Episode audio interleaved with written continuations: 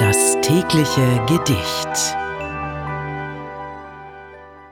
Das heutige Gedicht ist vom Stuttgarter Dichter Eduard Mörike und trägt den Titel Septembermorgen.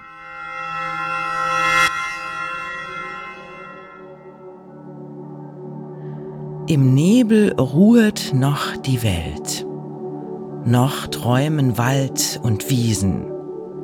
Bald siehst du, wenn der Schleier fällt, den blauen Himmel unverstellt, herbstkräftig die gedämpfte Welt in warmem Golde fließen.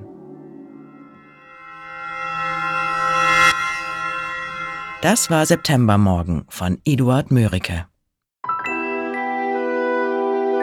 Das tägliche Gedicht. Bose Park Original